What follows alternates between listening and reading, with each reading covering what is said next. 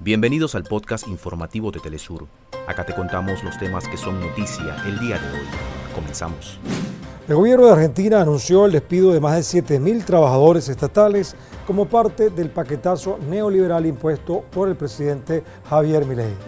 Familiares de los 43 normalistas desaparecidos de Ayotzinapa peregrinaron hacia la Basílica de Guadalupe, en Ciudad de México, como parte de la acción global número 111 para reiterar las demandas de justicia y reparación. La Organización Mundial de la Salud denunció que el sistema hospitalario en Gaza está a punto de colapsar debido a la falta de suministros, mientras las fuerzas de ocupación israelíes intensifican sus ataques contra la franja de Gaza. Hasta acá nuestros titulares. Para más información recuerda que puedes ingresar a www.telesurtv.net.